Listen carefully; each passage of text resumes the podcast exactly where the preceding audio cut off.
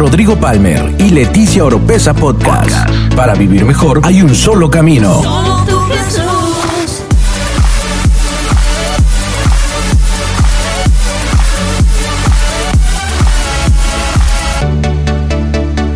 Escucha todas las semanas la clave para tener una mejor vida. Una. Ya que eh, a mí me encantan las prédicas, me encanta cuando el Señor aviva en nuestro corazón, en nuestro espíritu y podemos nosotros participar y todo eso, pero también creo una de las partes de los cinco ministerios, una de las partes del manto de Jesucristo, tiene que ver con la enseñanza. Y la Biblia dice que perecemos, el pueblo perece, el sacerdocio perece, todo mundo perece a causa de que no tenemos conocimiento. Muchas veces en la vida cometemos muchísimos errores por ignorancia, porque no tenemos esas armas, esas herramientas en nuestro intelecto, en nuestro conocimiento, para poder ponerlas por práctica. Yo soy una persona que, y creo que usted también, que entendemos que Dios es espíritu, ¿verdad? Y donde está el espíritu de Dios hay libertad.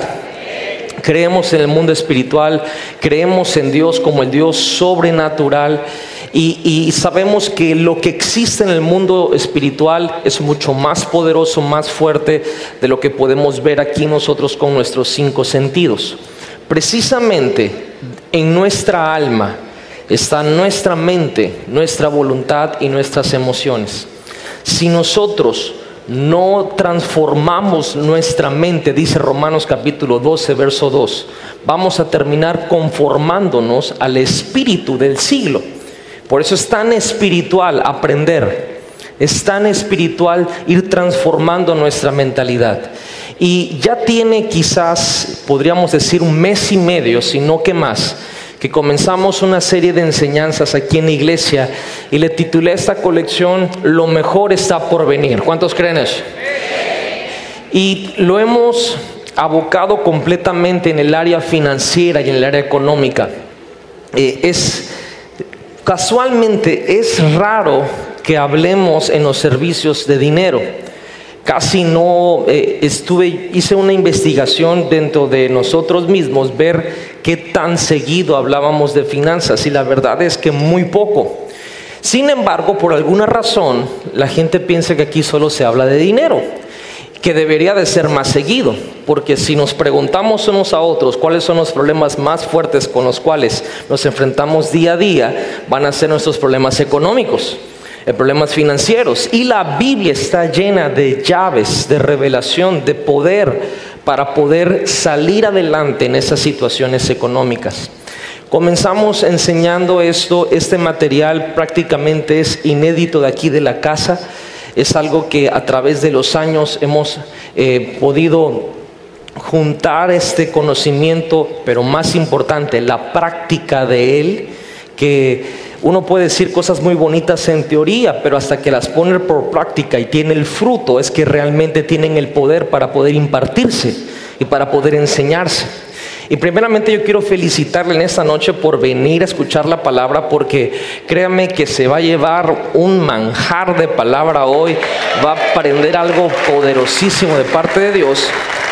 Y eh, comencé hablando algo muy sencillo precisamente un jueves acerca del sentido común de Dios en las finanzas.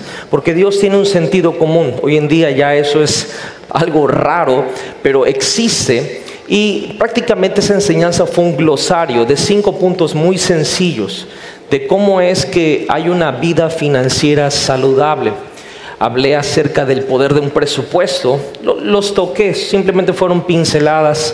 Dos, de salir y evitar deudas. Tercero, el cuidar nuestras relaciones, el círculo de influencia. Cuatro, que es lo que voy a tocar hoy, el ahorro y la inversión. Y cinco, el dar generosamente. Suenan muy sencillos esos puntos. Pero como se ha dado cuenta en todo este tiempo que lo hemos desarrollado, hay muchísima riqueza de la palabra de Dios ahí. Solamente le dedicamos cuatro servicios a hablar de las deudas.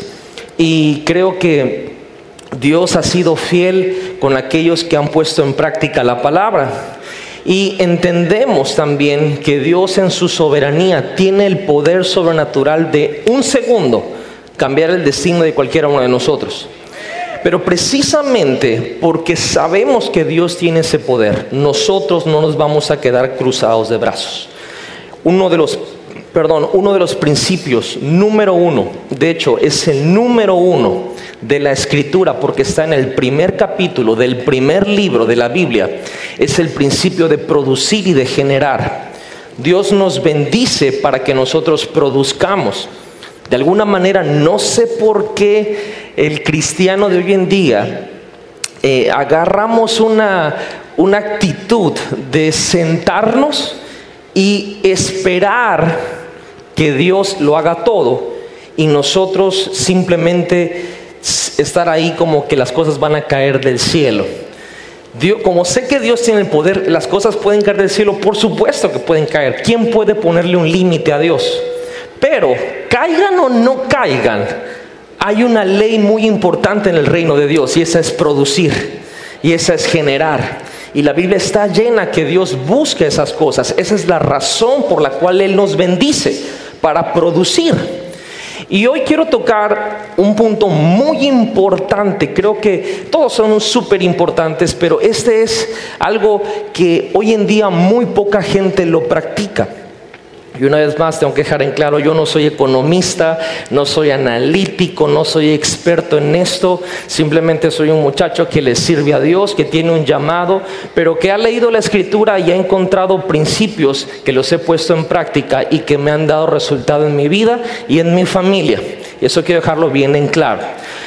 Entendiendo esto, hoy precisamente muchos expertos, y los respeto, dicen lo siguiente, que el ahorro es una pérdida de tiempo. Porque el ahorro simple y sencillamente es dejar que el dinero esté quieto. Y hoy, a la luz de la palabra, vamos a desafiar ese concepto totalmente, porque Dios es un Dios que de verdad, si algo en la palabra nos lleva, es en administración aprender a ser gente que ahorra. Así que hoy quiero hablarle acerca de el ahorro y la inversión. Diga conmigo, el ahorro y la inversión. Y por cierto, un aplauso a todo el equipo de producción. No tienen una idea lo pilas que se han puesto estos días para ayudarnos con el apoyo visual. Por cierto, esta no es nuestra pantalla. Esa es esta, pantalla mide 2 metros por 1,50, la de nosotros literal es 10 veces más grande que esa. Literalmente es de 15 metros por 3 metros de alto, es una cosa inmensa, o sea, el planetario se va a quedar tonto con lo que... Pero de una manera, eh, eh, el ministro Ulises, mi primo Ulises, hizo ahí unas conexiones de reino y logró tener esto y Carlitos Bonfil, yo no sé cómo le hizo, no sé cómo le hizo, pero hizo estas diapositivas en tiempo récord y quedaron padrísimas de la enseñanza. Y gracias a Dios porque vamos a poder tener ese apoyo audiovisual y está constituido que uno puede escuchar y se le queda un porcentaje, pero cuando uno escucha y ve, se queda un poquitito más. Así que hoy vamos a estar en una tonalidad de enseñanza, pero yo le animo a que tome notas, le animo a que igual pueda permitir que el Espíritu Santo le llene de todo esto y lo más importante, que lo practique. Dile que está al lado, hay que practicarlo. Así que vamos a hablar ya conmigo el ahorro y la inversión. Ahora, quizá a primera instancia uno diga, ay, pero que me hablen del ahorro, la inversión no, es que no puedo hablar uno sin el otro, porque literalmente están ligados. No puede existir uno sin el otro. Y yo sé que ese primer concepto quizá le puede sorprender. Y vamos a ver primero, antes de entrar a esto, esto se lo voy a sacar de los archivos arcaicos de mi familia, de ahí mi esposa, que es la mujer más hermosa del mundo, que está sentadita por allá y que realmente aprendo mucho de ella todos los días. Realmente hay algo que que es tan sencillo de parte de Dios en las finanzas. Su sabiduría de Dios para con nosotros en las finanzas es no es complicada, es muy sencilla. Y le quiero dar primero estas llaves. Una de ellas tiene que ver con el ahorro y es lo que voy a desarrollar. Número uno, no gastes más de lo que ganas. Suena lógico, pero si usted va a ver sus cuentas, quizá mes con mes usted gasta más de lo que gana. Y eso es un principio, pero súper importante en la administración bíblica. No gastes más de lo que ganas. Dos, que esta es la que vamos a desarrollar. Ahorra parte de tus ingresos. Ahorra parte de tus ingresos. Y aquí tenemos que dejar ya de por visto que tienes que tener un ingreso. Pastor, es que yo no gano nada. Pues proféticamente te digo de parte de Dios, trabaja flojo. Tienes que tener un ingreso tienes que tener una entrada. De ese ingreso hay que ahorrar una parte. Eso es lo que vamos a enseñar el día de hoy. Pero te suelto las otras que hacen falta para que usted las anote. Tres, ten una buena comunicación con tu pareja. Y eso se lo quiero decir por experiencia. Yo soy malo comunicándome con mi esposa. Qué bárbaro, soy el peor hombre comunicándome con ella. Y a veces yo pienso que ya le dije todo. Y luego me doy cuenta que no lo hice bien. Y tengo que tomarme otra vez el tiempo para sentarme y explicarle, ¿te acuerdas cuando te dije esto, esto, esto y esto? Era por esto y esto y esto y esto y esto acá. ¿Por qué? Porque aunque no parece algo que tenga que ver con números, la comunicación en el matrimonio y en la pareja con los cónyuges es de vital importancia para la prosperidad. Así que eso es un principio de sabiduría financiera. Tenga una buena comunicación con su pareja. Cuatro, evite las deudas de consumidores. Es decir, si se le atraviesa la venta nocturna y usted no tiene para andar metiéndose en ventas nocturnas, no vaya. Tómese un paz mental y duérmase. No se pongas a hacer otra cosa. Ahora, si usted tiene la bendición y tiene algo para ir adelante, no tiene nada de malo que usted pueda disfrutar de la vida y de cosas, pero con sabiduría y con una buena administración. Cinco, aprenda constantemente o aprenda de finanzas siempre. Queremos saber mucho del Espíritu Santo. ¿Cuántos quieren saber más del Espíritu Santo? Yo quiero saber más del Espíritu Santo. ¿Cuántos quieren saber más del poder sobrenatural de Dios? ¿Cuántos quieren saber más de la liberación? Con esa misma hambre, usted y yo tenemos que querer aprender más de finanzas siempre. ¿Qué está pasando en el mundo? ¿Qué está pasando en la iglesia? ¿Qué está pasando en la sociedad, en la economía? ¿Cómo van cambiando los tiempos? No podemos ser neófitos en esta materia.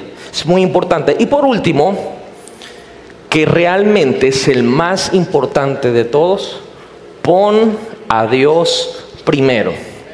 No lo dejé al último porque era lo menos importante. De hecho, una de mis características, sobre todo cuando como, no sé si usted hace lo mismo, que lo que más le gusta lo dejo al final. ¿Cuántos hacen eso en el plato? Ahí le ponen las verduras, la coliflor, no sé qué, la carne. Ve como todas las verduras primero, todo el arroz primero. Y ya que me comí todo lo que no me gustó mucho, dejo al final lo mejor. Por eso puse como número 6, pon a Dios primero, que es lo más importante. Poner a Dios primero en nuestras finanzas, en nuestra economía, y vamos a ver el resultado de cómo Dios responde cuando Él es honrado en la primera posición de nuestra economía. Amén. Entonces, Vamos a entrar, si el número dos de lo que hablamos es que tenemos que ahorrar parte de nuestros ingresos, vamos a desarrollar este concepto del ahorro. Y le voy a dar una definición de lo que es el ahorro. ¿Qué es el ahorro?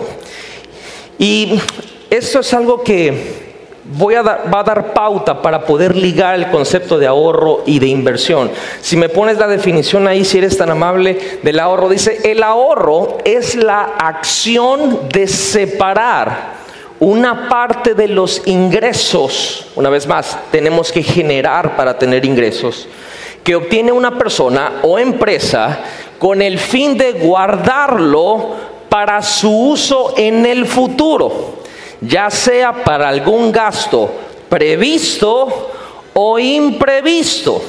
emergencia económica, y aquí viene, o una posible inversión. El ahorro es el inicio de las inversiones. No se va a poder, no va a tener usted una cultura de estar invirtiendo si primero no tiene una cultura de estar ahorrando. Hay gente que dice, ay, te ofrecen un negocio bueno, te ofrecen algo bueno. Dices que no tengo. ¿A quién le pido prestado para poder invertir en esto que está buenísimo? Si fueras una persona que ahorra, no tendrías ese apuro. El ahorro es el inicio de la inversión. Por eso no se pueden separar esos dos conceptos. Si alguien viene y me presenta algo bueno, que lo analizo, lo oro, por supuesto, pongo a Dios primero y siento la paz de Dios, siento la confirmación y aparte veo los números y veo que realmente es redituable, tengo un ahorro para poder invertirlo. Pero si no tengo esa cultura, entonces no puedo dar a luz esto que se llama inversión si primero no lo he ahorrado. ¿Me expliqué? Y el ahorro, como vemos, tiene que ver con guardar, separar parte de nuestro ingreso para gastos previstos o imprevistos. Yo le digo, hoy tuve un gasto imprevisto y no fue un gasto muy, muy, este, muy chiquito que digamos, pero no me sacude. ¿Por qué? Porque estaba preparado para este tipo de contenciones que la vida nos presenta. Como le dije en un servicio, tenemos que aprender algo. La vida pasa. Dile que está al lado, la vida pasa y nosotros tenemos que ser sabios para estar preparados para ella. Vamos a entrar en esta parte del ahorro y vamos a la escritura, al libro de Proverbios capítulo 10, verso 5. Dice la escritura, el hijo prevenido. ¿Cuántos hijos hay aquí? ¿Cuántos hijos de Dios hay aquí? Porque puede ser, hijo de muchas cosas, pero ¿cuántos hijos de Dios hay aquí? Ok el hijo prevenido se abastece en el verano. Tenemos que entender la connotación del verano. En el verano por lo general es lo que viene playa, sol, vacaciones y en tiempo de cosecha es donde venía esa parte donde se levantaba. Eh, eh, verano tiene una connotación de abundancia, diga conmigo abundancia. Si lo leemos con ese punto de vista, dice, el hijo prevenido se abastece en la abundancia. Pero el sinvergüenza, hay vuelta a ver a alguien ahí, duerme en tiempos de la cosecha. La persona que sencillamente no tiene temor de Dios, una persona que la Biblia le llama sinvergüenza, es una persona que cuando hay, se duerme y dice, ay, vamos a gastarlo todo total, ahorita que hay hay que aprovecharlo. Ese tipo de personas que tantito les cae un dinero y se van con todo el mundo a festejar, que no tienen nada de malo, pero está siendo un mal administrador. Luego en dos, tres días se te acabó todo lo que entró. Tú dijiste es que fue en la familia. No, acabaste con tu familia por ser un mal administrador. El hijo prevenido se abastece en verano, pero el sinvergüenza se duerme en tiempo de cosecha. Dile al que está al lado, no voy a ser sinvergüenza, voy a ser hijo. Ahora quiero darle unas preguntas porque quiero meterle un poquito de picante a la enseñanza. ¿Me permiten esta noche dejarle así como que ponerlo en, un contrapunto? ¿Alguna vez usted quizás ha, ha formulado en su mente ese tipo de preguntas? ¿Es el ahorro un indicio de falta de fe? Porque mucha gente piensa eso. El ahorro Realmente es avaricia y acumulación y acaparamiento de riquezas, porque la Biblia dice que no acumulemos riquezas aquí donde el orín y la polilla corrompen, sino en los cielos. Un aplauso al pastor Merari que hoy cumpleaños, anda de manteles largos. Felicidades, brother, te quiero mucho. Ahora, gente que dice, bueno, si ahorro, ¿será que si ahorro ¿Estoy parando la provisión de Dios en mi vida? Quizá usted me dice, pastor, yo nunca he pensado eso. Le digo, hay gente aquí sentada, no usted, pero hay gente que ha pensado eso. O preguntan también lo siguiente, ¿qué dice la Biblia acerca del ahorro? Y quiero hablarle de dos historias que la Biblia las menciona acerca del ahorro. Las dos tienen que ver con gente que separó cosas, pero la hizo con las razones equivocadas. Y vamos a ver cómo es que se separa esto y la Biblia es magistralmente práctica en ayudarnos a entender esa diferencia en la sabiduría de ahorrar. Y para empezar vamos a ir a Proverbios 30, versos 24 y 25, y le animo que en su casa lea el 26, 27 y 28. Son, es, es uno de los pasajes más poderosos de toda la escritura. Dice Salomón, que escribe este libro, cuatro cosas hay pequeñas en el mundo, pero que son más sabias que los sabios. Nomás voy a leerle una. Las hormigas. ¿Cuántos conocen las hormigas? ¿Cuántos se han parado en un nido de hormiga? Salados que están, ¿va? Dice, animalitos de escasas fuerzas, pero que almacenan su comida una vez más en el verano. Aquí Salomón dice, eso es de lo más sabio que existe en la tierra, las hormigas, animalitos pequeños de escasas fuerzas que almacenan su comida durante el verano. Está dando un indicio del ahorro en tiempos de abundancia o del ahorro así a secas. Ahora, le mencioné al principio la, la, ley más importante del reino que es producir y generar. Ahora, Dios, la razón que quiere que nosotros ahorremos es porque Dios le place que nosotros tengamos a nuestra familia bien. ¿Cuántos quieren tener a su familia bien? Dios, su corazón es que no le haga falta a usted nada. Dios su corazón es que usted tenga siempre con qué hacerle frente a las cosas. De hecho, no lo voy a tocar hoy porque es una enseñanza aparte, pero uno de los nombres de Dios es que Él es Jehová Jireh, que es nuestro proveedor. Ahora, muy diferente es Dios quien te provee, pero Dios también dijo algo, yo te doy a ti el poder para hacer las riquezas. Y eso es bien delicado, porque Dios provee, pero a ti te dio la responsabilidad de hacer las riquezas. Entonces eso es algo que podríamos meternos profundamente, no lo vamos a hacer, pero el ahorro representa que somos o tenemos un buen corazón como un administrador fiel.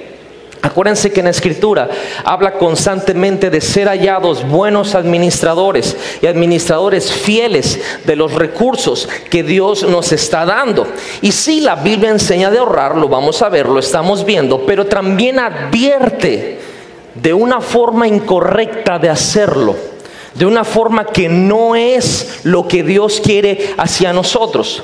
Equilibrar nuestros ahorros, iglesia, es experimentar las oportunidades de Dios, pero también experimentar sus bendiciones. Cuando uno empieza a hacer el concepto bíblico del ahorro, usted no solamente experimenta las bendiciones de Dios en la provisión, sino también las oportunidades para ir creciendo en eso que nos entra, en el ingreso que tenemos. Amén.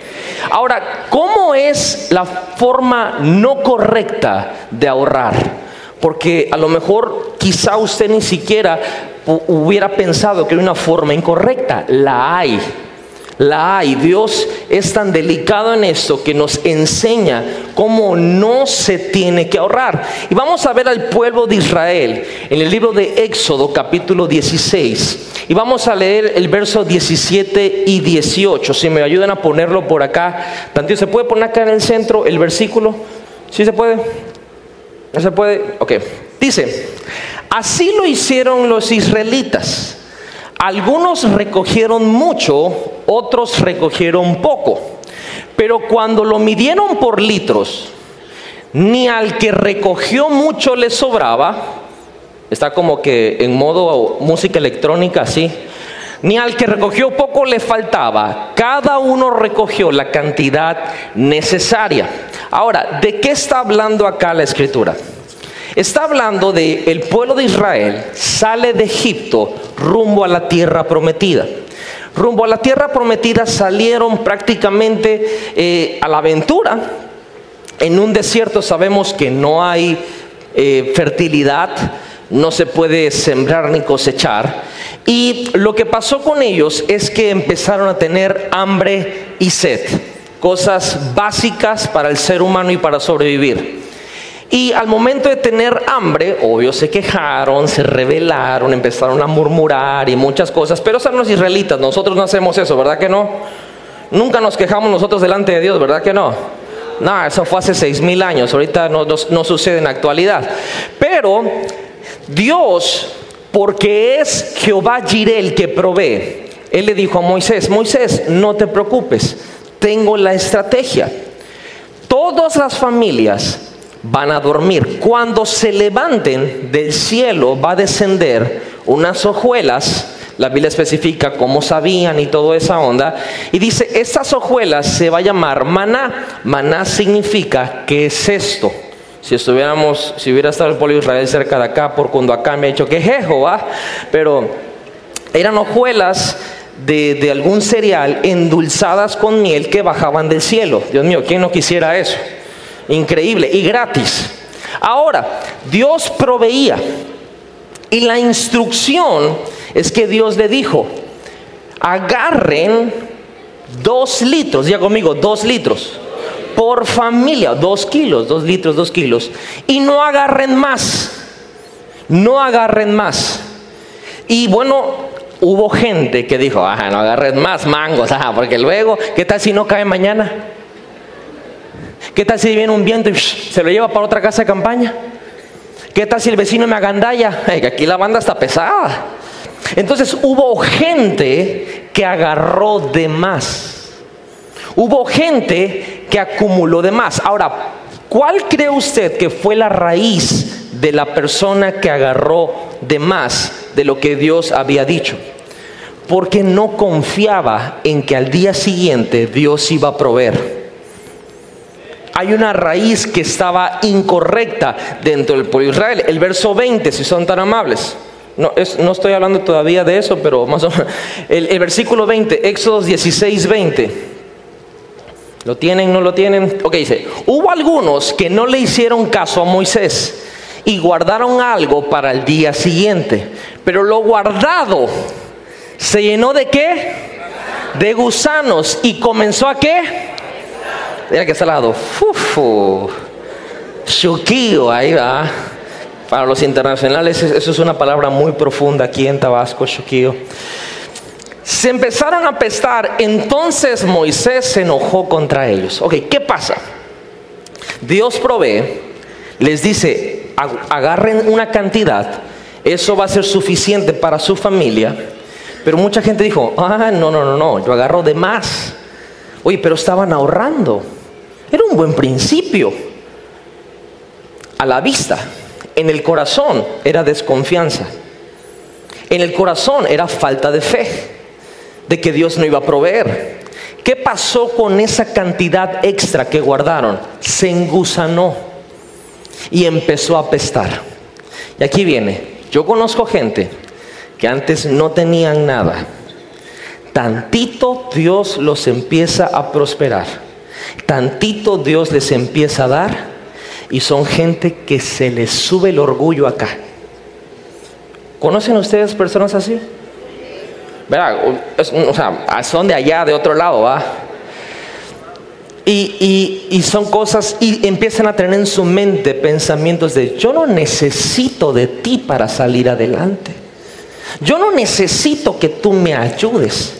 Yo voy a ver cómo voy a ver mis cosas. Me explico, empiezan a tener pensamientos en contra de la forma y el sistema que Dios ha provisto para ellos. Te voy a dar un consejo de oro. Nunca patees la forma en la que Dios te está bendiciendo. Porque en el momento que la pateas, viene el colatazo, viene el despojo, viene el robo, viene la puerta abierta es muy importante tener temor de Dios en ese aspecto. Si te molesta la manera en la cual Dios está proveyendo, agárrate con Dios y buena suerte. Porque con Dios no hay nadie que se haya agarrado y que haya ganado, ¿ah? Pero Dios estableció con el pueblo de Israel esta forma de traerles el maná. Empezaron a agarrar y se engusanó y apestó lo que estaban queriendo ellos guardar por desconfianza. Mira muy bien, Dios va a proveer para tus necesidades. ¿Cuántos creen eso?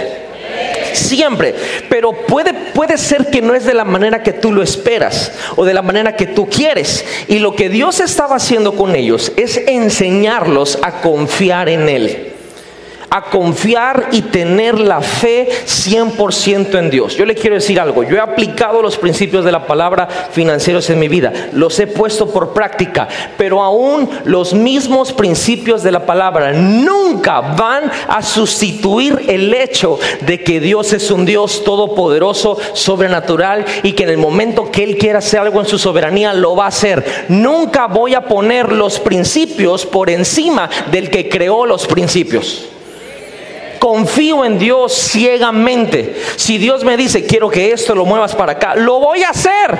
Aunque parezca que no es la forma en que uno debe de sabio y administrar. ¿Me estoy explicando? Eso es muy importante. ¿Por qué? Porque hay una gran diferencia en ser un ahorrador y ser un tacaño. ¿Quieren aprender esa diferencia? Número uno, el ahorrador o el ahorro no es por temor y desconfianza. Si yo no ahorro porque, ay, ¿y si me mueren chiquito? ¿Y si me sale el apéndice? ¿Y si me explota la vesícula? Voy a ahorrar para el cáncer, porque cuando tenga 50 a lo mejor me da cáncer. O sea, yo no voy a ahorrar por temor. Yo no voy a ahorrar por desconfianza. Voy a ahorrar por sabiduría y voy a ahorrar por administración. La gran diferencia en ser un ahorrador y un tacaño es que el tacaño acumula y el ahorrador tiene una meta en por qué está separando ese recurso. Lo voy a decir una vez más porque eso es importantísimo. Esta es la gran diferencia entre ahorrar y ser tacaño. Conocen gente que hace cuenta que parecen que son súper ahorradores porque tienen cinco años con el mismo pantalón, van a un lugar, regatean, o sea, le regatean al que vende la fruta en la calle. Ahí está el pobre señor sudado así vendiendo con las pitayas y las guanábanas. Y dice, ahora ve, ve, dame, dame 20 pesos. Ah, te doy 18. O sea, ¿qué te cuesta darle los 20 pesos? Pero le regatean los 18. Bueno, 17.50 y te le das el billete de 20 y quieres que te dé cambio. O sea, así, pero y dices, es que esa gente como es regateador. No, esa gente está caña. Porque es gente que solo quiere acumular, acumular, acumular, acumular, pero no tiene propósito la razón por la cual está acumulando tantos recursos. Eso no es ser ahorrador, eso es ser tacaño. Eso es lo que hizo el pueblo de Israel. Temor, desconfianza, simplemente tener, porque uno nunca sabe. Yo sí sé quién es mi proveedor. Esa frase no queda al Hijo de Dios. Yo sí sé quién es mi proveedor, pero aunque sé quién es mi proveedor, por sabiduría, administración y principios ahorro. El ahorro tiene una gran cualidad, tiene un destino, tiene una meta, tiene un propósito.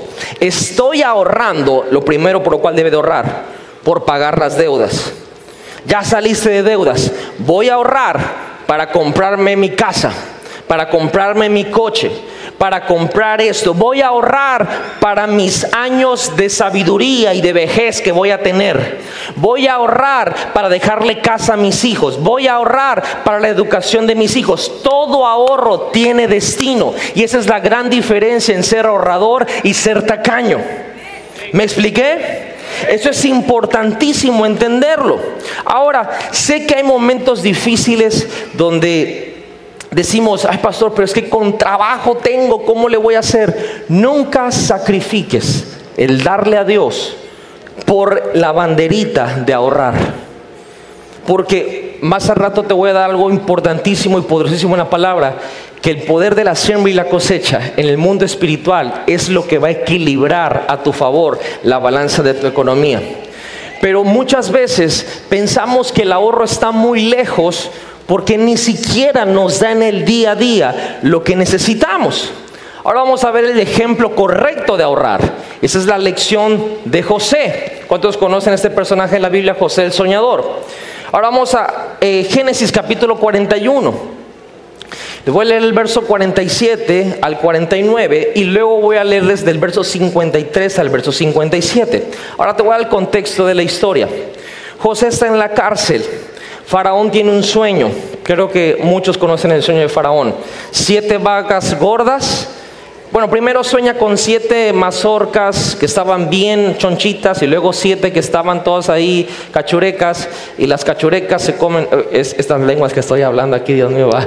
bueno, se comen la otra, pero luego vienen siete vacas, vacas gordas y luego siete vacas flacas y las vacas flacas se comen a las vacas gordas. Nadie podía interpretarle el sueño a Faraón, entonces le cuentan que hay un muchacho que tenía 30 años, José en ese entonces, que estaba en la cárcel que interpretaba sueños, lo mandan a llamar lo bañan, lo rasuran, lo presentan delante de Faraón. Bueno, eso dice la Biblia que sucede. Y Faraón le cuenta el sueño y José le dice, no te preocupes, Dios te va a hablar. Y le cuenta el sueño y toda la onda. Y José le dice, bueno, Faraón, tu sueño es muy fácil de interpretar. Dios me acaba de hablar y lo soñaste en dos presentaciones porque es una confirmación de que Dios lo va a hacer así. Y le interpreta el sueño. Sabemos eh, que de la historia, ¿verdad? Que José le dice que venían siete años de abundancia y luego venían, venían siete años de hambruna que iban a azotar la tierra de Egipto. Y José le dice, lo que tienes que hacer es buscar a alguien que, que sepa de esto para que administre todos tus bienes y pues que no te vayas a la ruina. ¿Quién podrá ser?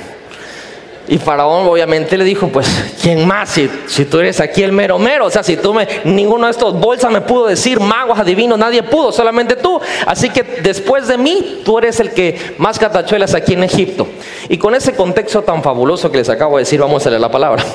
Verso 47, dice la escritura. Ya lo tienen ahí, a ver si me lo ponen los chicos. Ahí va. Durante los siete años de abundancia, la tierra produjo grandes cosechas. Ya esto después de todo ese show. Así que José fue recogiendo todo el alimento que se produjo, una vez más, producir en Egipto durante esos siete años y lo almacenó en las ciudades.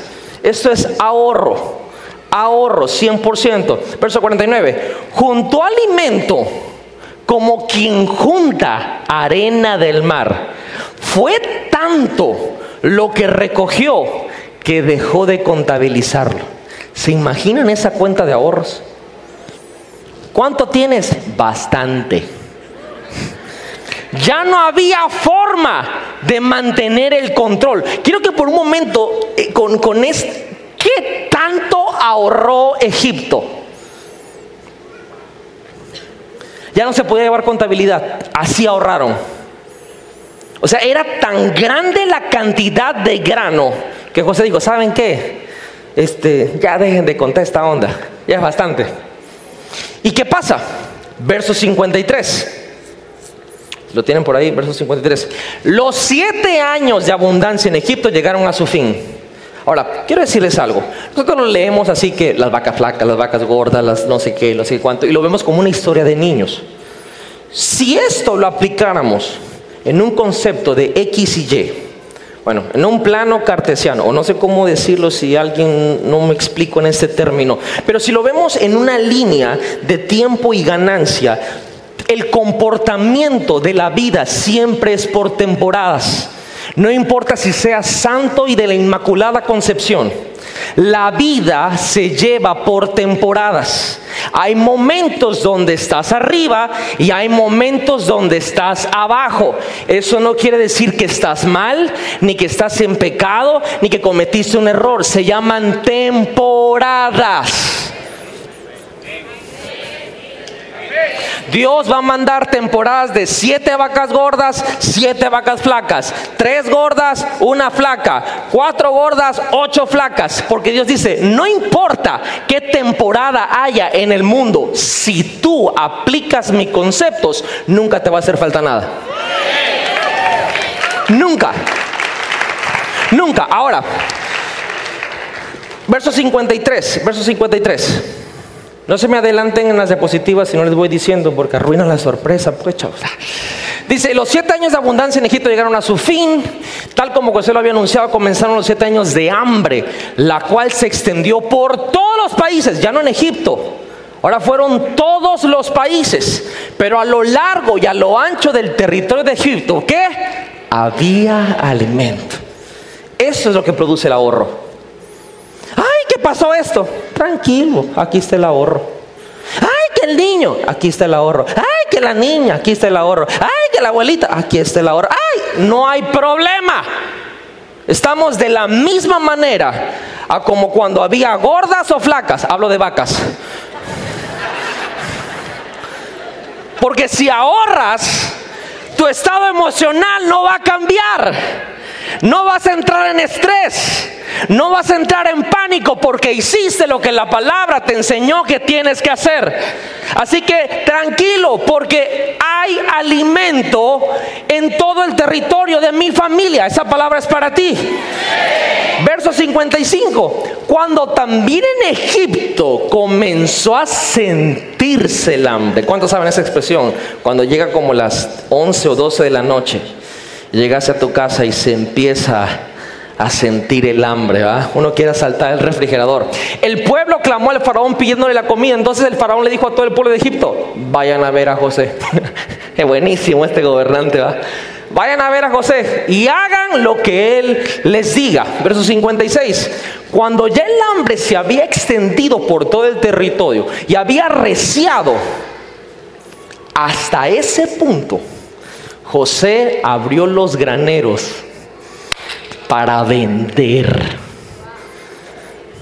Esa es la evolución del ahorro. El ahorro se vuelve una inversión. José dice, oh, ¿tienen hambre? Sí, valió los 50 el grano. Lo recogí gratis porque producía, pero ahorita ya la demanda está más alta. Así que hay alimento, bastante. Pero ahora lo vendo. Y lo empezó a vender a los egipcios, verso 57. Además de todos los países llegaban a Egipto. ¿Para qué? Comprarle alimento a José. Porque el hambre, como dice el chapulín, cundía ya por todo el mundo. Esto se supone que cada hijo de Dios debería de tomar este modelo de ahorro e inversión. Tú ahorras, parece que tu ahorro está como la cal que no pela, pero en ese momento, cuando la gente que fue despilfarradora, como dice la Biblia, los sinvergüenzas que se durmieron en verano, ya no tienen, entonces tú dices, no venía yo preparado, diría el pastor Merari, pero aquí vendo esto, miren, vale 2.50, llévele, llévele, llévele le pongo este, quita el otro, pone otro, dale esto, y te pones de volada. Oye, es que el ahorro, si tú piensas que es un cochinito de barro, estás equivocado. El ahorro es el nacimiento de una inversión que te va a producir multiplicación. No sé, no sé si me expliqué bien en eso. Debido a la credibilidad de José, Debido al buen manejo de José, Faraón cuando le vinieron a decir, Faraón, danos de comer, o sea, vayan con José, hagan lo que él diga. Él, él sabe, él sabe. No te asustes cuando la gente recurra, no a ti, sino al que supo administrar los recursos que Dios le dio. No te asustes cuando no te pregunten a ti, sino que le pregunten a la persona que se ve que supo administrar bien los recursos de Dios. Sacó ganancias José de un ahorro. Ahora, José le dijo a Faraón, hay que quintar la tierra. Diga conmigo, quintarla. Si hablamos en términos, ¿cuántos se acuerdan de las fracciones o los quebrados en la escuela? Ay, necesitan liberación muchos con eso, ¿va? sanidad interior, liberación con la maestra Canuta. Pero en, las fracciones y en, o en los quebrados que les decimos nosotros, ¿cuánto es un quinto? Les ayudo, es el 20%. El 20%. Haz de cuenta que si tú vas a quintar un 100, realmente en el pastelito es un 20%. José le dijo a Faraón, Faraón, hay que quintar la tierra. Eso fue lo que ahorraron, un 20%. Y de ese 20% salió este negocio. Y fue donde Egipto se volvió la nación más poderosa en aquella época por el negocio que José le puso al faraón. Ahora, ¿te imaginas? Aquí es donde tú vienes. Aquí es donde, bueno, tú vienes, yo vengo, nosotros venimos, todo el mundo. Eso te lo digo por experiencia. Tú no tienes una idea. Las vidas que se salvan cuando alguien ahorra. Quizá no tiene mucho peso lo que acabo de decir al, parecer, pero te lo puedo decir, que las vidas se pueden salvar cuando hay uno que ahorra. Entre la vida y la muerte, puedes orar lo que tú quieras y Dios responde, claro, pero cuando está el ahorro, está eso de por medio y vidas se salvan. Te puedes imaginar las personas que fueron bendecidas a causa del ahorro, a causa de que José fue obediente al plan que Dios le dio. Cuando tú piensas en el ahorro, si tú piensas que es para ti, estás equivocado. El ahorro tiene que ver con provisión y con generosidad. Y dentro del mismo ahorro, uno nunca debe de cercar en pensar que eso no le pertenece a Dios porque aún tu ahorro le pertenece a Dios. ¿Han escuchado esa frase que dice, uno nunca sabe para quién trabaja? ¿Lo han escuchado? ¿Lo han vivido alguna vez? Dios muchas veces, y eso es lo que yo he visto en mi vida, te hace ahorrar para otro. Y tú dices,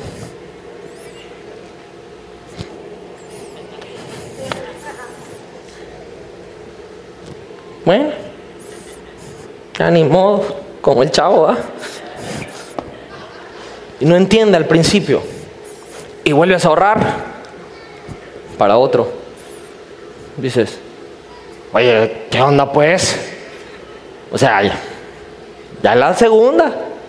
Vuelves a ahorrar para otro. Y dices, chale, hasta que no aprendas que aún tu ahorro le pertenece a Dios no vas a tener la pureza de corazón de decir, ok Señor, perfecto, aún esto es tuyo, lo hago por administración, lo hago por sabiduría, lo hago porque tu palabra lo dice, pero cuando lo quieras usar, úsalo. Cuando quieras disponer de él, Señor, disponlo. Esto es una onda, un guardadito que tengo aquí para ti, Señor. Sobrenaturalmente, ese guardadito se empieza a multiplicar, se empieza a multiplicar, se empieza a multiplicar, se empieza a multiplicar, porque, porque tu corazón se puso en línea con lo que la palabra de Dios dice y enseña. Como puede usted ver, Dios nos pide que ahorremos o que demos a los demás con generosidad. ¿Por qué razón? Porque es bueno para nosotros. Hoy no la recibieron mucho, pero Dios nos pide que ahorremos porque nos conviene a nosotros. Hay un poder en empezar a ahorrar y en empezar a separar esos ingresos. Proverbios capítulo 6, versos del 6 al 8. Dice la escritura, y aquí vamos a entrar en algo todavía más práctico del ahorro. Dice, Dios nos va a animar a aprender de nuestros hábitos. Diga conmigo hábitos. Ahora mira lo que dice la Biblia, Proverbios capítulo 6. Dice, anda perezoso. Dile que está la ladita hablan. Fíjate en la hormiga, en la riera esa que tienes en tu casa. Fíjate en lo que hace y adquiere sabiduría. Ahí voy a ver a todos los hermanitos siguiendo la riera en su casa así. No tiene quien la mande. ¡Wow! Nadie está detrás de ella. No tiene quien la mande, ni quien la vigile, ni gobierne. Quiere decir que no hay nadie que se lo esté recordando. Con todo, con todo y eso que nadie la anda siguiendo, en el verano almacena provisiones. Y durante la cosecha recoge alimentos. Verso 9. Kamehameha.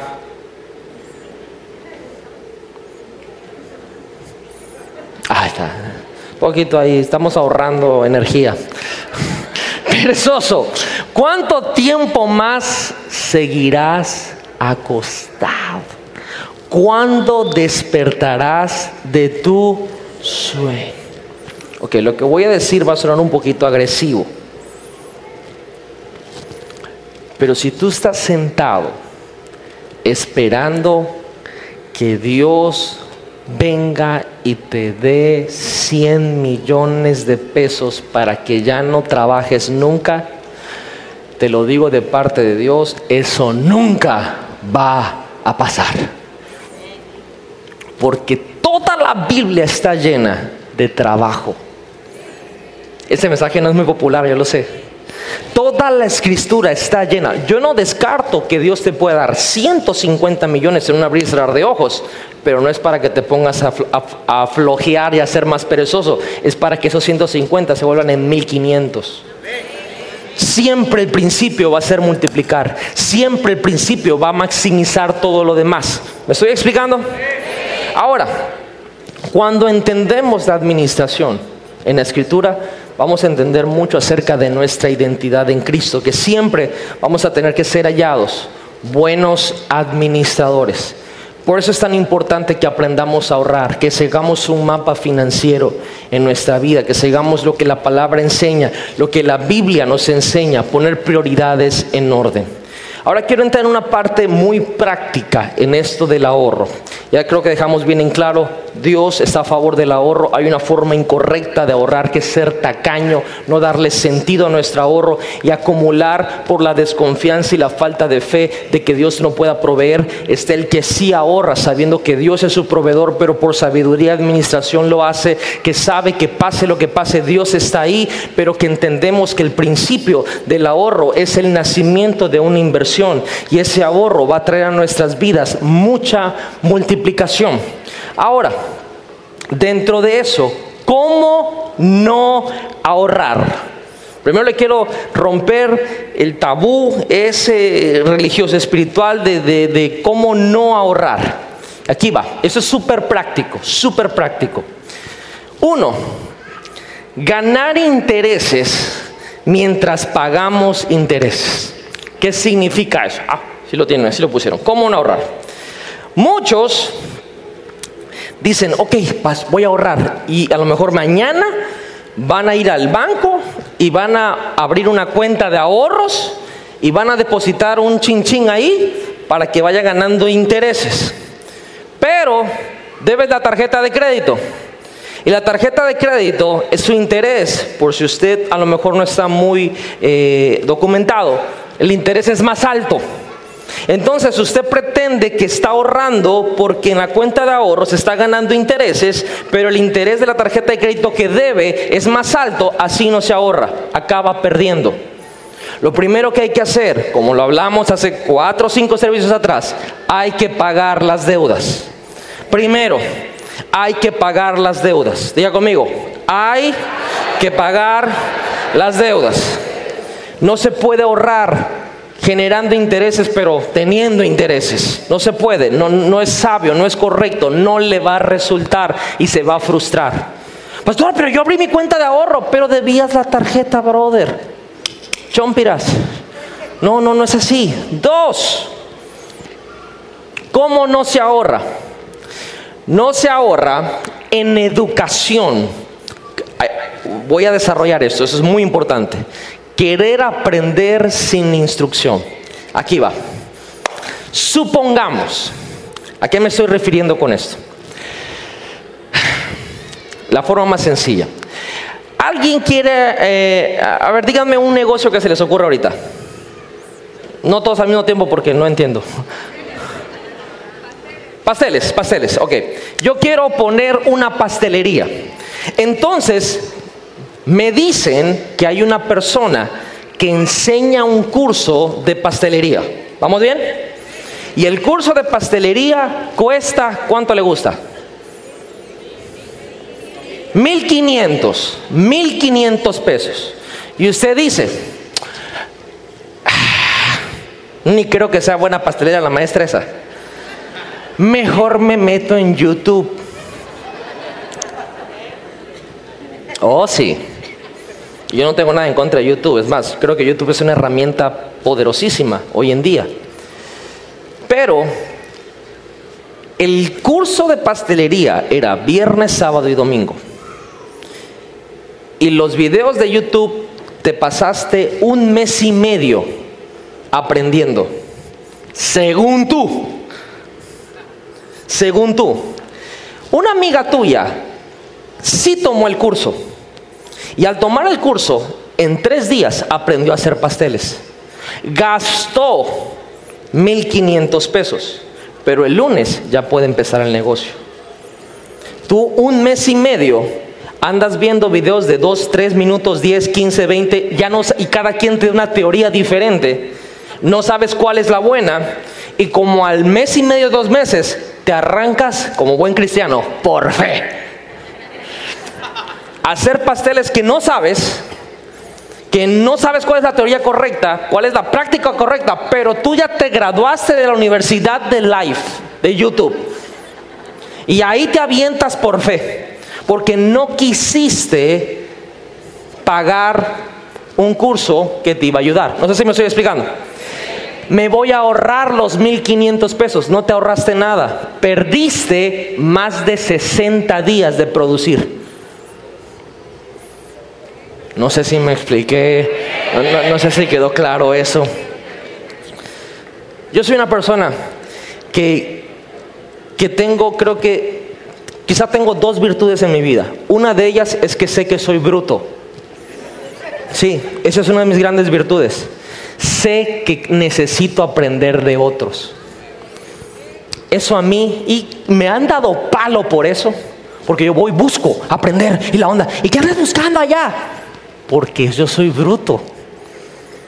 Necesito aprender necesito aprender. Ay, gastas tanto dinero para ir allá y no sé qué, no sé qué cuánto. Es que tú lo ves como gasto, yo estoy invirtiendo. Porque tú lo estás viendo de que estoy yendo, que no sé qué cosa, pero cuando aprenda, voy a regresar y tú vas a seguir en el mismo lugar. Entonces, muchos pensamos que ahorramos en educación porque vimos un video de YouTube. No ahorraste en educación perdiste tiempo. Y el tiempo es el único recurso que no regresa. Ahí está tu amiga, fin de semana tomó el curso de pasteles, el jueves vendió un brownie. Sabe horrible, pero ya lo vendió. Tú tienes dos meses y no estás decidido qué canal y qué cuenta de YouTube es la buena. Porque aquí te dicen que usan azúcar glass, aquí que el azúcar morena, aquí que el azúcar clara, aquí que el azúcar china, aquí que el azúcar... ¿Cuál de todas las azúcares? Le echas de todas. Sale una, un coma diabético, le da a tu abuelita que se lo hice probar. Y te avientas por fe. Perdiste, no ahorraste. Así no se ahorra. Busca gente que te pueda preparar. Busca gente la cual puedas aprender. No lo sabemos todo. Espíritu enseñable. Humildad para aprender. Alguien, el que está a tu lado, te puede enseñar lo que tú no sabes, te lo aseguro. Eso es una mala mentalidad de ahorrar. Tres, iba a seguirle, pero mejor tengo que avanzar. Ahorrar en saco roto. ¿Qué significa eso? Bueno, pues aquí están mis ahorritos, lo tengo debajo del colchón. Y ahí está, ahí está, ahí está. Nadie lo sabe, bueno, ya lo sabe usted. ahí, están mis ahorros, ahí están mis ahorros. Ok. miren, de verdad, es que no tengo el tiempo. Y aunque lo tuviera, no creo yo que sea la persona indicada para darle esta guianza. Pero hay una cosa que se llama intereses que no los da un calcetín y no los da un colchón y no los da una cajita. Esos intereses generan un porcentaje muy pequeñito. A veces es el 1%, a veces es el 3%, a veces es el 4% y si tiene una cosa sobrenatural, 10%. Ahora, usted lo ve en tres meses y parece que no es nada. Pero usted lo ve a 15 y 20 años y esos intereses generan mucho dinero. Y existe algo todavía mejor que se llama interés compuesto. su mecha. Aquí sí me siento como que, ay, padre, Dios mío. Ok, voy a, me voy a aventar por fe a explicarles esto. El interés compuesto es cuando tú inviertes en un lugar, vamos a ponerle en el lugar, porque ya hay muchas cosas, no solamente bancos, y generan un interés. Y ese interés, en vez de guardarlo, lo reinviertes. Y hay muchas cuentas, lugares, plataformas, negocios que muchas veces te dan, te reditúan por semana a través del interés compuesto, otras por mes, otras por semestre y otras anualmente. Si tú solamente separas dinero y lo tienes ahí sin moverlo, ese dinero ahí sigue, pero no produce nada. Si lo metes para que gane intereses, es una manera más efectiva de ahorrar. No sé si me estoy explicando. Por eso muchas veces ahorramos en saco roto. Oh, ok. Le voy a poner un ejemplo que creo que todos sí vamos a entender. Pastor, es que yo fui, y no voy a, poner en mal en ninguna tienda departamental porque no es ni el lugar, ni la razón, ni el propósito de la enseñanza, pero fui a la que usted le guste, cualquier tienda departamental, cualquier supermercado, y está de moda que te dan tarjeta de la tienda, no de crédito, sino de, de socio o algo así, y cuando compras con esa tarjeta genera los famosos puntos. Entonces, cuando estás ahí, obviamente ellos están haciendo su chamba. Entrenan a sus asociados para que te digan, es que si compra esto, le da mil puntos. Mil puntos, mil puntos. Dame dos. No lo necesitas. Pero como te dijeron que vas a ganar mil puntos por cada cosa que compras, ahora en tu tarjeta, que es una tarjeta patito de la tienda, tienes dos mil puntos que no te sirven para nada. Esos dos mil puntos, tú compraste que te gusta. Compraste un shampoo. Un shampoo que te dio mil puntos en tu tarjeta de puntos de la tienda. Y esos mil puntos te dan para comprar un chicle. Y tú dices, estoy ahorrando como José. No, te están viendo la cara como Potifar. Eso no es forma de ahorrar correcta. Esa onda de los puntos, le soy sincero, es una buena estrategia de marketing para hacernos consumir más. No la estoy satanizando, no la estoy poniendo que es diabólico. Están haciendo su chamba, mis respetos. Voy, buena idea. Pero no se engañe, eso no es ahorrar. Eso sería igual a ahorrar en saco roto. ¿Me expliqué? Creo que ese ejemplo estuvo mejor que lo de interés compuesto y toda la onda esa, que es un poquito más así como... Ahora, cuatro. Comprar de más por un descuento. Oye, es que aquí venden el kilo de naranja. ¿A cuánto está el kilo de naranja ahorita? A 11 dice. A 11 pesos está. Ah, está baratísimo. A 11 pesos el kilo de naranja. Pero vas al mercado y en la central de abasto te sale en 37 pesos el costal.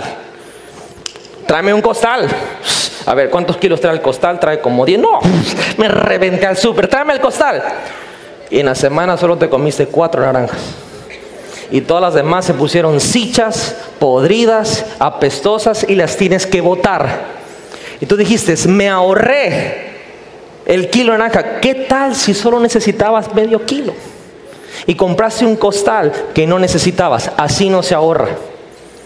Así no se ahorra. Por eso es tan importante saber qué es lo que necesitas, porque es la manera más inteligente de comprar. Si no te vas con la finta que estás ahorrando. O por ejemplo, a ver, a ver, vamos a meternos a internet. ¿Dónde venden la carne más barata? Por ejemplo, o sea, yo no tengo nada en contra de los supermercados en las tiendas de solamente son por, por el ejemplo. Chedraui, la tienda la, la, carne más barata. Y la verdura en Walmart, la verdura más barata. Y los condimentos en Soriana, los condimentos. Entonces ahora te vas a comprar la carne a Chedraui, las verduras a Walmart, los condimentos a Soriana y te gastaste 600 pesos de gasolina, pero ahorraste en el ticket del súper que da miedo. Compras de más pensando que ahorras así. Así no se ahorra. Así no se ahorra. Es a veces nos vamos con la finta que nos estamos reventando a alguien, pero nos están reventando a nosotros. Así no se ahorra. No sé si me estoy explicando.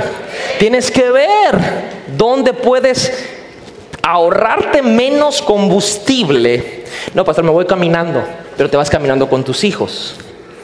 Ya te vas caminando el chiquito, ¿quiere jugo? Ay, para que se calle, un jugo. ¿Quiere qué? Eh, lo que te ibas a ahorrar en el súper te lo gastaste en el chamaquito que no dejaba de gritar.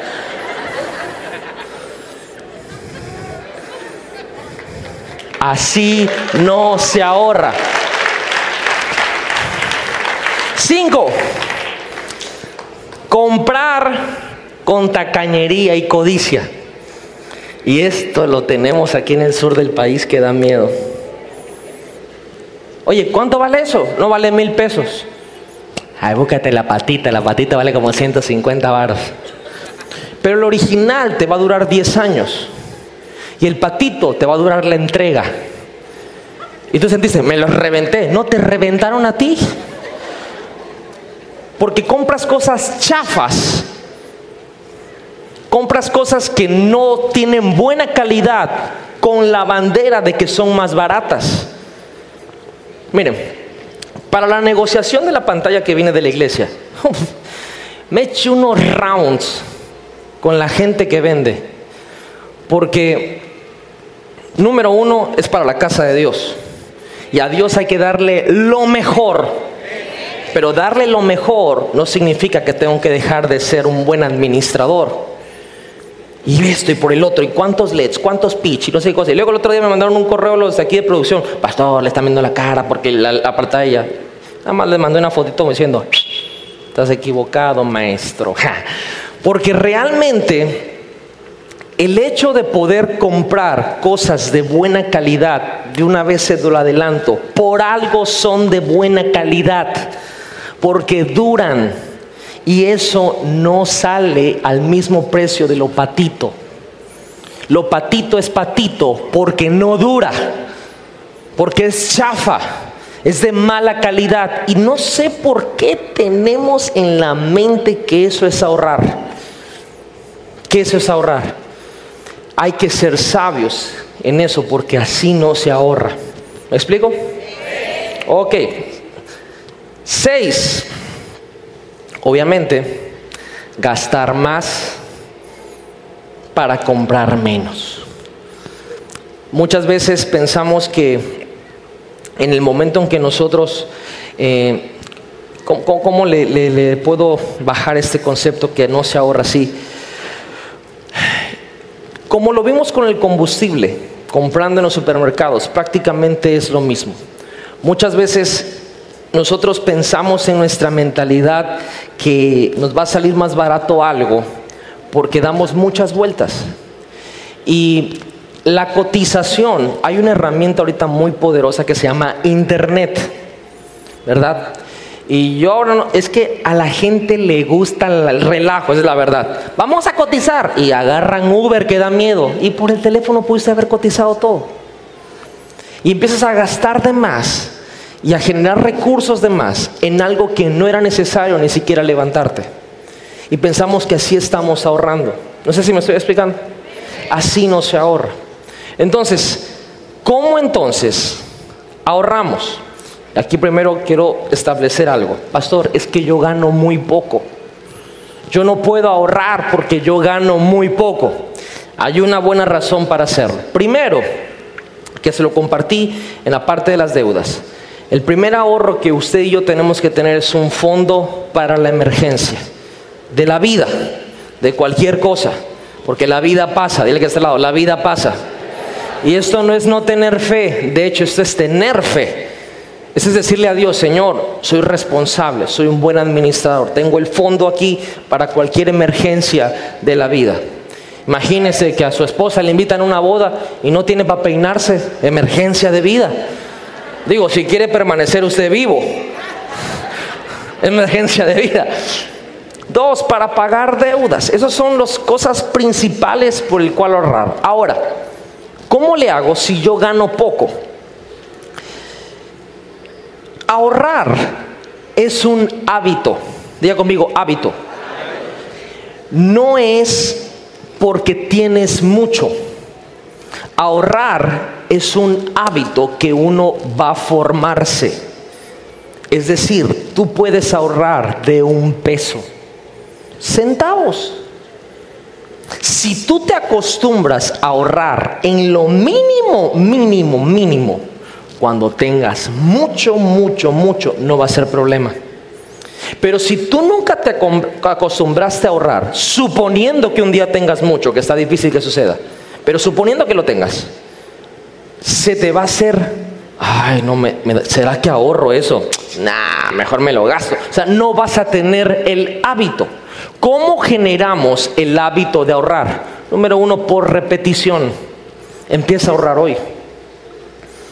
Ahorro y te entra algo más, ahorras. Y lo empiezas a repetir, repetir. No tengo el tiempo para esto de los hábitos porque es una enseñanza aparte.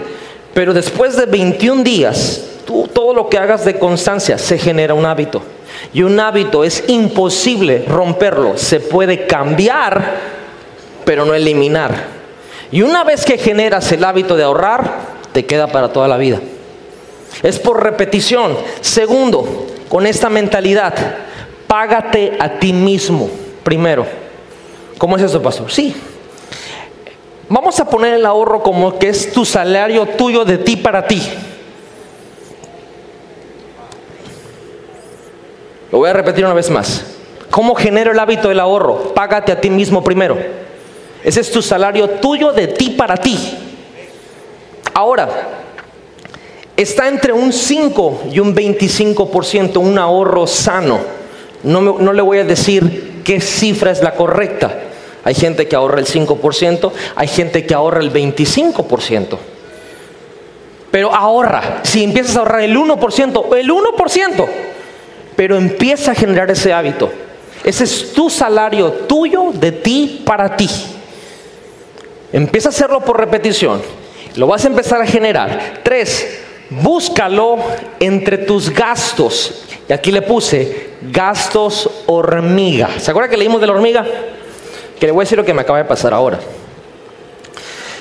Hace un año que fue la fiesta de los frutos, el Señor me dio la indicación de sembrar todo el Señor, todo lo que yo tenía, lo hice con mucho gozo, con mucha alegría. El Señor ha sido mucho más que fiel en, bendecirnos a mi familia y a mí, a mis hijos, a mi esposa, en todo lo que hemos comenzado con nuestras manos. Él ha sido mucho más que fiel. y vendí mi vehículo. Este, y la verdad es que, pues obviamente uno necesita el vehículo para poder ir del punto A al punto B. Pero Dios en su misericordia me dio una buena oportunidad. Y yo en ese entonces necesitaba una camioneta pick-up para mover cosas y le sacamos jugo que dio miedo. Pero obviamente aquellos que eh, por trabajo o por gusto tienen una camioneta pick-up de 8 cilindros, saben la responsabilidad que con eso conlleva. Y luego, pues en nuestro país la cosa con el combustible no estuvo tan bien que digamos. Y hace 15 días, porque a mí me gusta administrar las cosas, y le voy a adelantar una cosa, cuando usted quiere administrar y se meta a pedir cuentas, la gente se ofende. ¿Qué me crees ratero que me estoy robando? No, si no has robado nada, ¿por qué te ofendes? Simplemente estoy pidiendo cuentas, ¿verdad? Pero la gente se ofende. Bueno, entonces empiezo a pedir cuentas de todas las cosas y me empiezo a pedir cuentas a mí mismo. Porque se nos, le pedimos cuentas a todos, pero nunca nos pedimos cuentas a nosotros mismos, ¿verdad? Digo, a ver, a ver, a ver, a ver, Chelito, a ver qué has hecho. Y empiezo y tengo todo anotado. Y veo un número. Yo digo, Dios mío de mi vida, ¿qué es esto? Y por la salud del ejemplo, veo 159 mil pesos de gasto. Pero yo no tengo, o sea, yo dije, no tengo ese gasto. Y cuando vengo a ver el rubro, combustible de la camioneta, de la primera semana de enero a hace una semana, había yo gastado más de 169 mil pesos en gasolina. Oye, con eso te compras otro coche. Con eso te compras otro coche. ¿Sí o no? Entonces, identifiqué en mi vida que eso es un gasto hormiga. Pero gigante, mutante, alienígena. Y dije, tengo que deshacerme de este vehículo. Porque ya no necesito tener la pick-up. Ahora ya no es algo que opera en mi estilo de vida. Inmediatamente, no lo pensé, inmediatamente me moví y al día la estaba yo vendiendo. Y ahora venía la transacción, porque no me puedo quedar a pie. Y siempre un buen administrador, ahorrador, consigue buenos tratos. Y Dios se movió de una manera muy bonita y la verdad que le puedo decir que Dios es fiel. Diga que está lado, Dios es fiel. Identifique en su vida esos gastos que lo están acabando. ¿Por qué? Porque de ahí va a ahorrar. De ahí va a agarrar para estar ahorrando y poder procurar ese hábito. Y cuatro, no me voy a cansar de repetirlo, aumenta tus ingresos. Produce, genera, aumenta tus ingresos. Amén. Ok, y quiero terminar, quiero terminar esa enseñanza. ¿Están aprendiendo algo en esta noche? Vea que es mi corazón que aprendan, que lo pongan por práctica y que, prosperen y que salgan de cualquier situación económica que no esté correcta y que tengan ustedes mucho más para bendecir a su vida, a su familia, a su casa, la obra de Dios, al que lo necesita, a todo mundo. ¿Cómo? Bueno, si me pones la diapositiva que sigue, quiero hablarte de un método. Y eso es algo muy personal. Me voy a atrever a hablarlo aquí en la iglesia. Ese es un método eh, con el cual yo comencé. Ya esos porcentajes en mi vida ya no están, ya están muy diferentes. Pero de mis ingresos que yo tenía en aquel entonces, porque no voy a darle lo que hago ahorita, porque lo que hago ahorita, créame que no va a ser viable quizá a alguien que quiere comenzar. Pero cuando yo comencé, empecé y le puse así el método de las cinco alcancías. De las cinco alcancías. Y es aquí donde me gané enemigos. Porque tuve, tenía yo que decir no. Oye, pero eso no hay. ¿Eh? No hay. Y no hay. ¿Por qué? Porque estaba yo respetando esto para poder prosperar, multiplicar, salir adelante y luego poder decir, sí hay, no te preocupes, claro que sí, toma eso, toma el otro y empezar a disparar. ¿Por qué? Porque el corazón tiene que ser un corazón generoso. Lo voy a decir una vez más. Nuestro corazón tiene que ser un corazón generoso.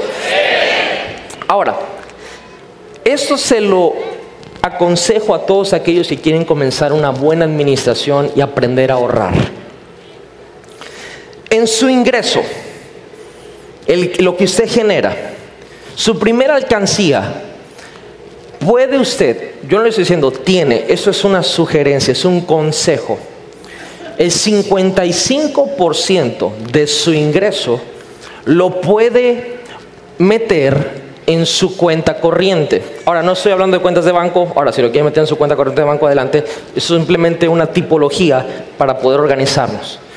Y ese 55% va a estar destinado a sus gastos corrientes. Significa todas sus necesidades básicas. Eso lo comencé yo a hacer hace muchos años, muchísimos años, realmente 14 años ya, 15 años ya. Lo que me entraba, agarraba yo el 55% y pagaba lo de renta, luz, agua, teléfono, servicios, comida, todo ese tipo de cosas. Claro que tenía que cortarme muchísimo, porque no tenía mucho ingreso.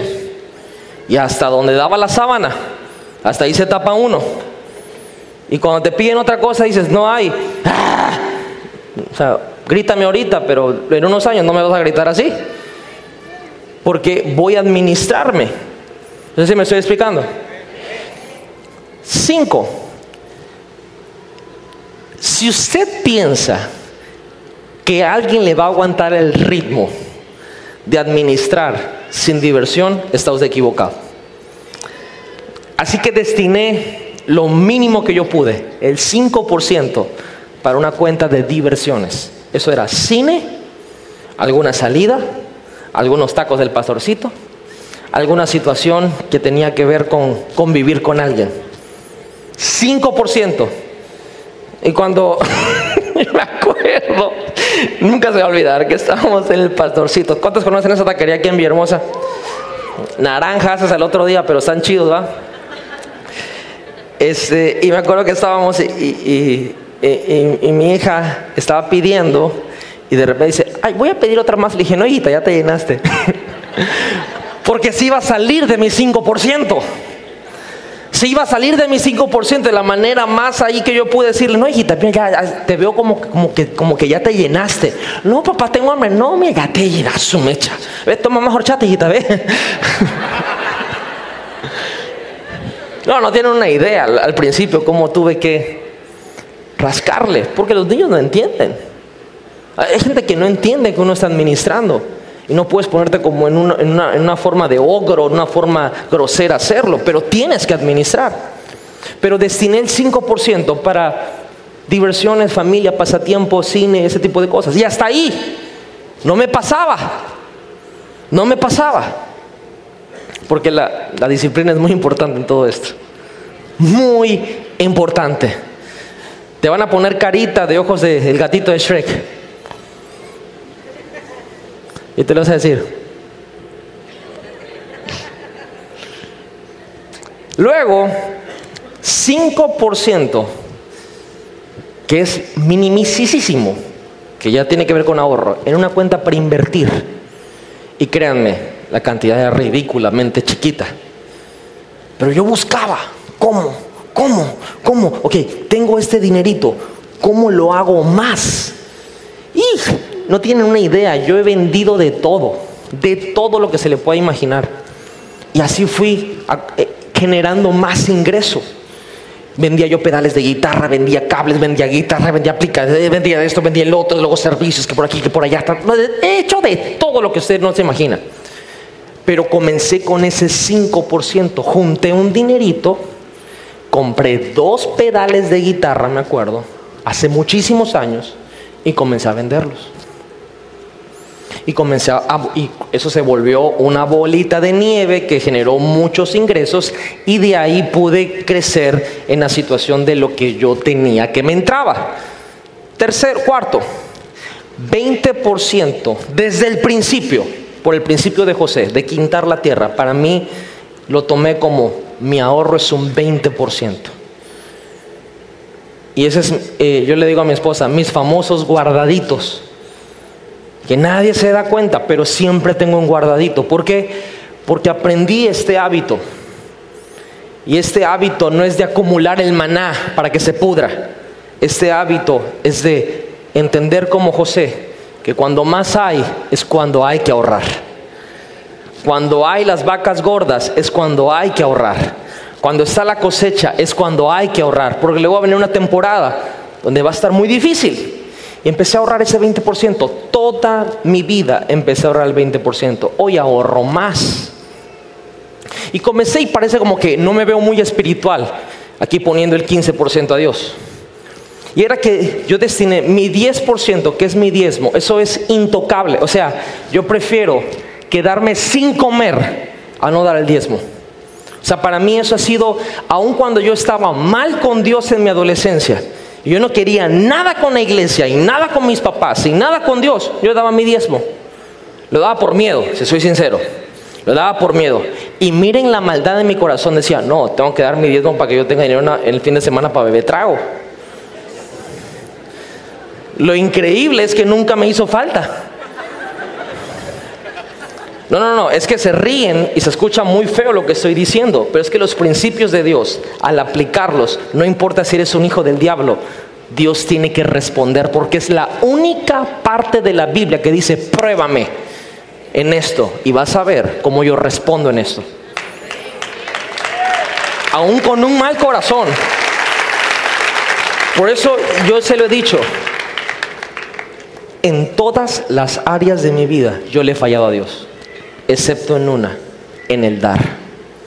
Nunca, jamás le he fallado a Dios. Nunca, jamás. Eso es algo para mí intocable. La parte financiera, eso es, es inamovible.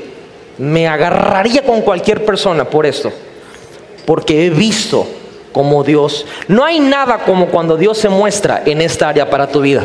Te vuelves el evangelista más grande de esta área porque has probado a Dios. Y le di mi 10% a Dios en aquel entonces y mi 5% lo dediqué a la ofrenda. Luego me sentí muy mal, después de algunos años, porque la ofrenda es lo que nace del corazón. Dije, Señor, ah, qué malo soy, que nada más te dediqué el 5% de mi ofrenda. Ahora, una vez más, esto es como yo comencé. Hoy mis porcentajes, créanme, son muy diferentes. Muy diferentes. No se los voy a poner, así que no espere que se los ponga. Pero así comencé. Y este método que yo le llamo de las cinco alcancías, me dieron la, la, forma para crear ese hábito de estar ahorrando. Porque aunque usted no lo crea, a veces de aquí me sobraban 20 pesos. ¿Sabe qué hacía? Lo ahorraba. A veces por X o por Y, por cansancio o por alguna situación, no salíamos a ningún lado. ¿Y qué cree que hacía con ese 5%? Lo ahorraba.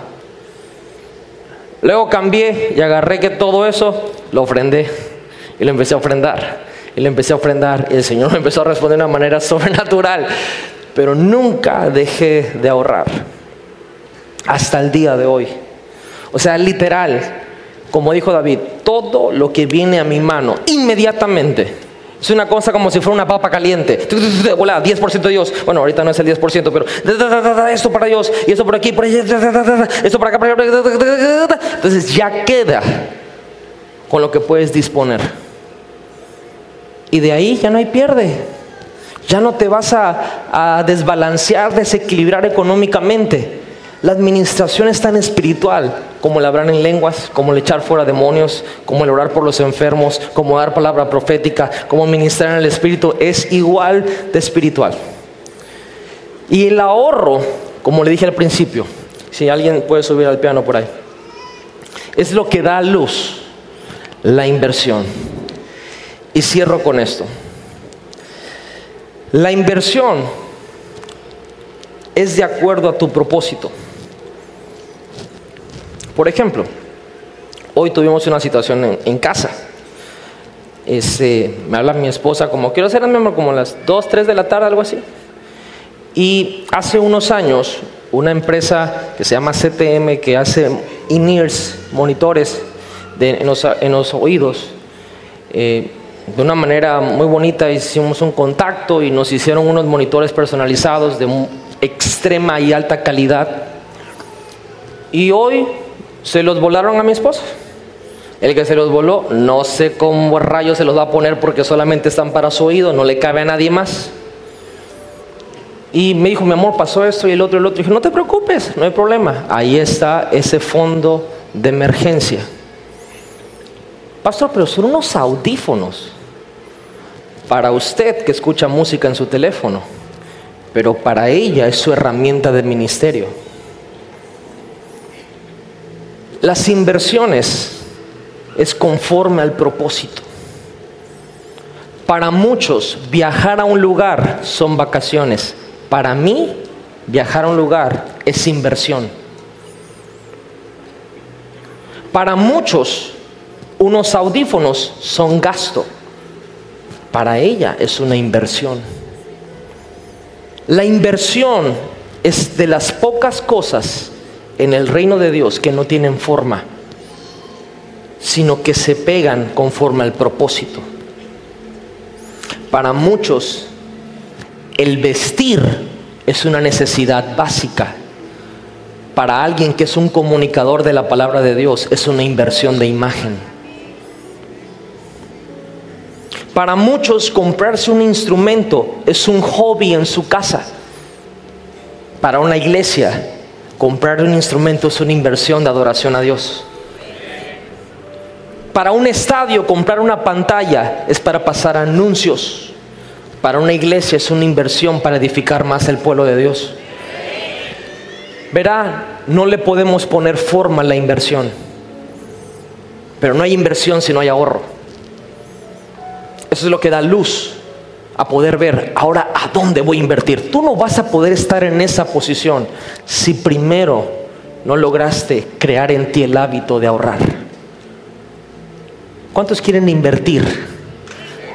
Seamos ahorradores. ¿Cuántos quieren ser gente generosa en casa, con los suyos, con su familia, con el Señor, con los necesitados? Seamos gente que ahorre. Y termino con esto.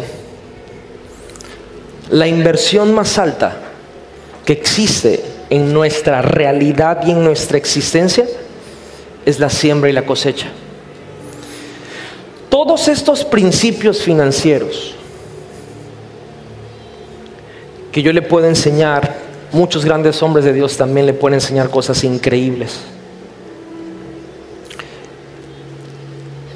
Se lo digo con, con mucha humildad, no va a encontrar ninguna de estas enseñanzas en internet. Eso es algo de aquí de la casa. Pero le puedo decir que todo esto, yo puedo ahorrar, administrar esto, el porcentaje que por aquí, que por allá, y ta, y, que bárbaro José, y todo Faraón, y, y Salomón, y que la hormiga, el mosquito, el chaquista, y todo lo demás. Increíble. Nada supera el poder de una semilla. Nada. Nada supera el poder de una semilla soy fructífero. Voy a inventar una palabra, ¿ok? Voy a inventar una palabra. Soy fructífero porque soy semillífero. Yo no puedo producir fruto si no cargo semilla. Es imposible. Un árbol nace porque se sembró una semilla. Yo no puedo ser un productor si no tengo dentro de mí la semilla que tiene el potencial para que yo sea un productor. Por eso, el sembrar en el reino de Dios es la inversión más grande que un ser humano puede hacer. Porque supera el balance de una administración. Supera las habilidades y los dones que una persona tenga para manejar la economía y las finanzas. Supera tus 5, 7, 20 alcancías. Supera cualquier porcentaje que tú puedas tener, supera cualquier interés de banco, supera cualquier visión que tengas de inversión en negocios, en que voy a invertir en el petróleo, voy a invertir en la bolsa, voy a invertir en la palma de aceite, que todo eso es buenísimo y redituable y si usted tiene la oportunidad, hágalo. Pero no hay algo que supere en esta realidad que tenemos que sembrar en el reino de Dios. Esa semilla, Dios mismo dijo, el que siembra escasamente, escasamente va a recoger, pero el que siembra abundantemente, abundantemente va a cosechar. Lo firma Dios. No lo firma el Banco de México, no lo firma un gerente, lo firma Dios. Bendito sea Dios que a mi familia no le hace falta nada. Y sé que hay más. Pero mis pasos de crecimiento financiero no han sido por mi administración. Eso me mantiene. Han sido por mi siembra. Es por eso que el ahorro no sustituye la generosidad del dar. Es por eso que la administración no puede hacer que en tu vida cierres las puertas para sembrar e invertir en el reino de Dios. Y es donde el cristiano, y quiero, no cristiano, no, no me gustaría decir eso, quiero decir el Hijo de Dios, tiene una amplia ventaja sobre cualquier economista. Que podemos invertir en un sistema económico que no es, no es, de este mundo. Que podemos invertir en un negocio que no produce el interés del 1, ni del 4, ni del 10, ni del 15, ni del 100. Deuteronomio 1.11 dice el porcentaje de intereses que produce el reino de Dios. Y dice mil por uno. El problema es que suena demasiado bien para que sea verdad en lo natural. Y hasta que no te atreves a sembrar, no es que puedes cosechar ese porcentaje. ¿Sabe? A mí dos veces me han robado cosas que eran del ministerio. Una vez en México eh, veníamos del Congreso de Adoradores con Marcos Witt y todo el mundo y fuimos a cenar unos tacos de tripa en la noche.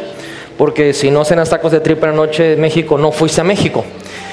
Y, ahí teníamos todo el equipo de, mezcla y eh, aparatos electrónicos, computadoras y un chorro de cosas. Y mientras estábamos cenando, cristalearon la camioneta y se robaron todo. Se robaron los discos duros de las canciones, se robaron la producción, se robaron todo, material intelectual, todo. Y uno dice, pastor, pero ¿cómo es posible si usted diezma y ofrenda y no sé qué onda? La vida pasa, dile que está al lado, la vida pasa. Pero ¿sabe que hay leyes financieras en el reino de Dios? hay una ley que se llama la ley de la restitución. Y esa ley de la restitución dice así, que si tú sorprendes al ladrón, el ladrón te tiene que regresar siete veces lo que te robó. Suena como un encanto, un hechizo, eso es de caricatura. Inmediatamente lo que hicimos es que perdonamos a la persona. Eh, pasaron muchos sucesos, yo sabía cuánto había costado cada aparato. Y me acuerdo que fui a la tienda de música sin dinero a cotizar cuánto costaba el equipo ahora. Había pasado un año y pico desde que lo habíamos comprado y nos los habían robado. Y empezó a cotizar. Hijo, Dios mío, eso está carísimo, miles de dólares. Y desde que llegué, un peloncito ahí se me quedaba viendo medio raro y dije, saco. Y anduvo siguiendo por toda la tienda y yo así como que, ¿en qué momento aquí se arma, va? Entonces yo ah, con el que estaba atendiendo la tienda le dije, bueno, y, me lo puso eh, al lado de la caja para pagar. Yo llevaba un solo peso. Pero yo había orado por la ley de la restitución. Le dije, diablo, tú me, o sea, tú, diablo, tú me tienes que regresar siete veces lo que me robaste. Y estaba todo el equipo ahí puesto en cajas y toda la onda. Y de repente, este, ¿y cuánto es? Y ya me hice la cantidad, miles de dólares. Dije, ah, está, está, está chido. Y ya estaba yo a punto de decir, bueno, este, ahorita regreso. Este, me llama mi mamá. Y en eso se acerca el peloncito ese. Y era cubano. Y me dice, no se les entiende mucho, ¿verdad? Y me empieza a decir que no sé qué, no sé cuánto, pero así me un tono fuerte, ¿no? Y yo, pues, mexicano, va. O sea, soy cristiano, soy, pero soy mexicano, va. Entonces, ¿qué pasó? ¿Usted sabe quién soy yo? Le digo, no, pero usted tampoco sabe quién soy yo. Me dice, yo sí sé quién es usted. Yo, a ver quién soy. y ya entre que ya me di cuenta que no era la onda mala onda, se tira a llorar el Señor y me dice, yo quiero agradecerle a Dios por tu vida, por lo que han hecho con la música, porque yo tengo un hijo que era drogadicto y no sé qué cosa. Le estoy hablando que eso fue en otro país, ni siquiera fue en México. Y al, escuchar la música que han hecho en su cuarto, Dios lo visitó, ahí se arrepintió, ahora se congrega en la iglesia, le sirve al Señor, es un hombre bien ya está estudiando. Y me dijo, yo no soy cristiano pero quiero pagarte todos esos aparatos. Sacó la tarjeta y ¡sin, sin, sin, sin!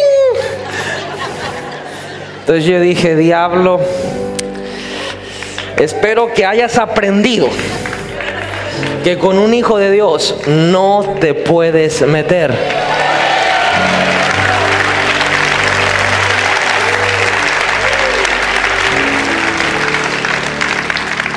Hoy le digo, alguien sacó los INIRS de mi esposa, inmediatamente me comuniqué con, la compañía y ya hicimos una onda.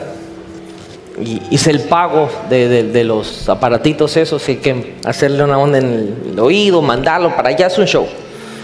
Y todo estaba muy bien y mi esposa ahorita se vino al servicio hace unas horas para administrar.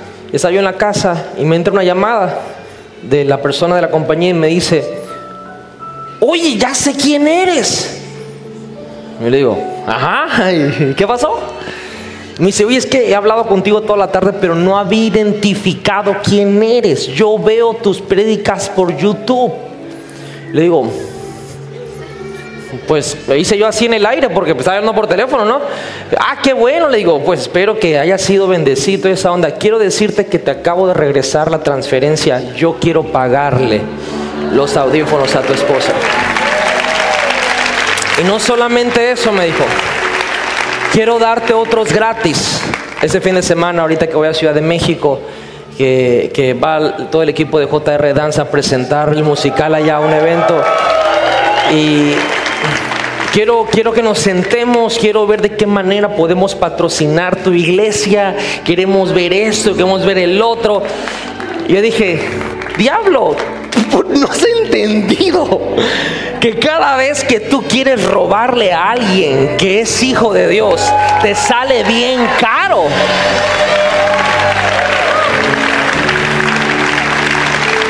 Yo tenía el ahorro para pagar esta emergencia.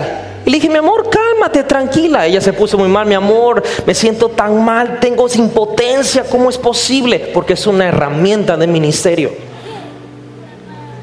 Y no salen tres pesos, salen muy caros. Pero lo que le digo muy caro es muy caro, ridículamente caro. Dije, mi amor, ahí está. Y me hablan antes de venir para acá, me dicen, no, yo se los, yo, no me dijo sembrar, me dijo, yo se los pago. No, hombre, qué privilegio pagarles a ustedes algo así. Y quiero que sepan que vamos a sentarnos y vamos a trabajarlo. Yo voy a ver cómo hablo con empresa allá en Estados Unidos para venir a hacerles un plan. ¿Saben lo que cuesta que cada uno de estos chamacos tenga una cosa de esa? Dineral. Pero lo paga el diablo.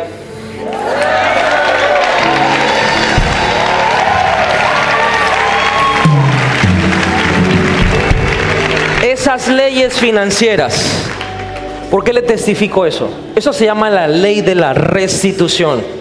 Hay una ley mucho más sencilla que se llama siembra y cosecha. Tú siembras en el reino de Dios y Dios se encarga de darte tu cosecha. No tienes que preocuparte, comerte las uñas. Es una ley. Y en esta ley no hay burócratas, no hay mordidas, no hay corrupción, es una ley espiritual. Sucede porque sucede. Ahora, en tiempo de cosecha, ¿qué se hace?